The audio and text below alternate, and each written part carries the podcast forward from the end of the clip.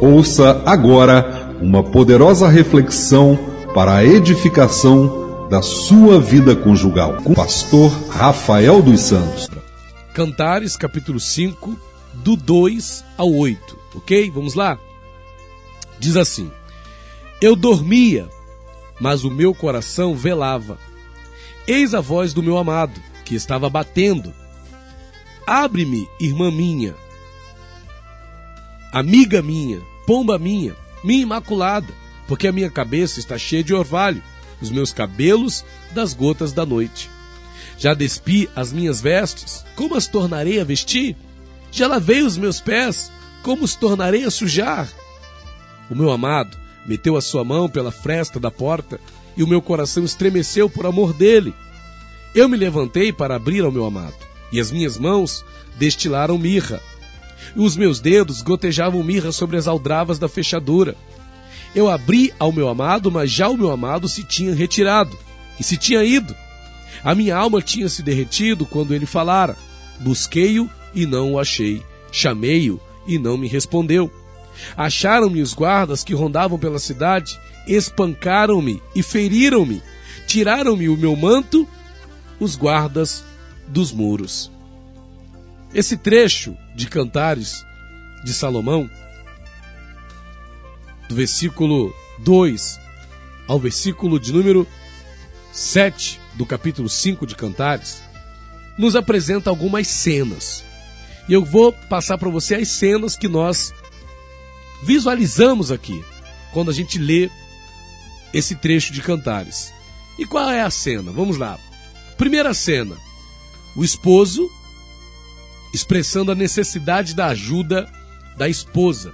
Não é isso que a gente vê aqui no versículo de número 2, ó. Eu dormia, a esposa dormia, mas o meu coração velava. Eis a voz do meu amado que estava batendo. Ou seja, o esposo estava batendo ali na porta, chamando a sua esposa. Estava batendo ali, chamando a sua mulher. Ele batia na porta. Ele estava expressando a necessidade da ajuda da esposa. A cena aqui né, dá a entender que o, o marido estava chegando da rua, uma determinada hora da noite, a mulher já estava na cama, já estava dormindo, mas o marido está lá na porta, batendo, querendo entrar dentro de casa, chegou tarde. Alguma coisa aconteceu, o carro quebrou, o ônibus atrasou, e o marido está lá na porta, batendo, tentando entrar dentro de casa.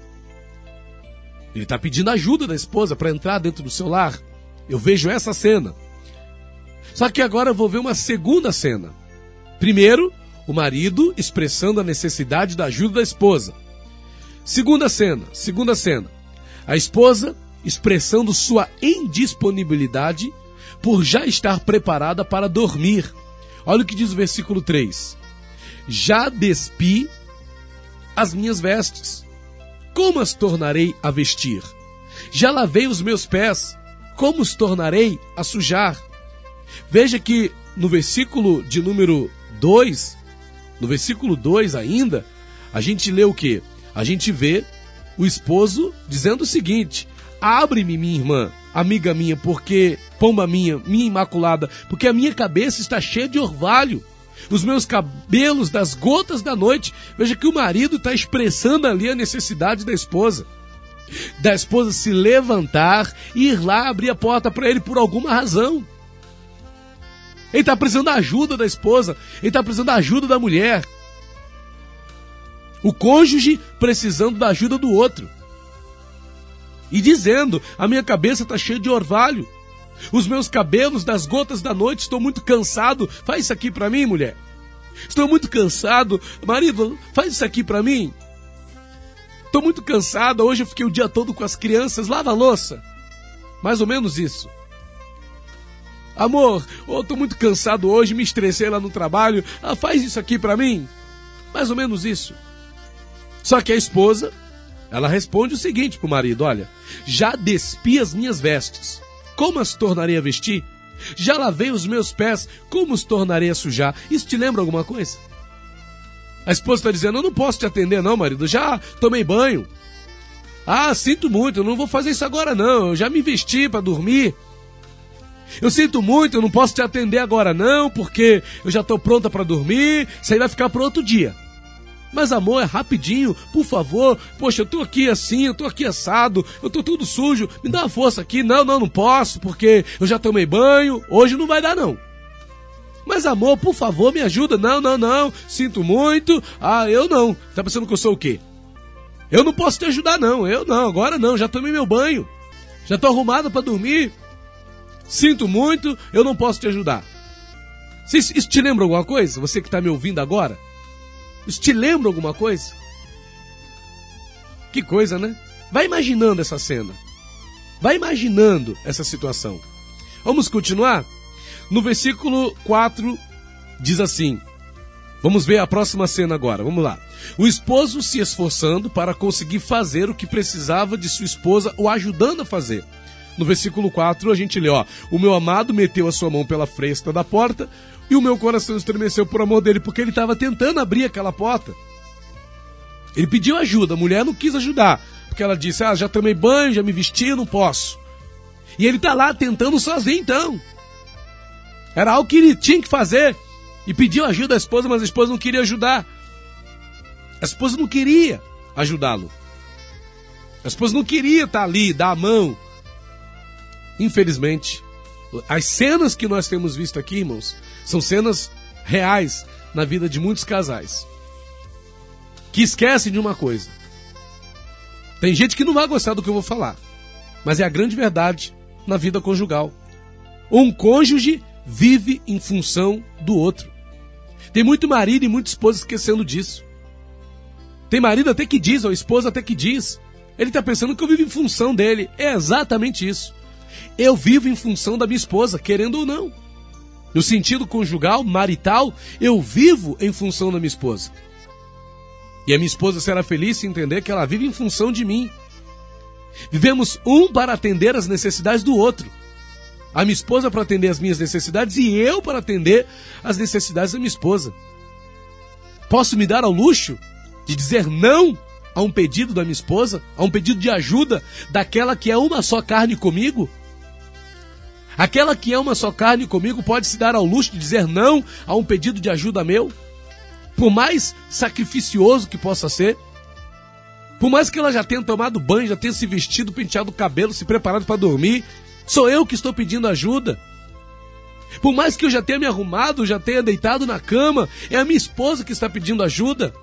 Eu não tenho que deixar tudo para lá e me levantar na hora para ajudar a minha esposa. É o seu marido.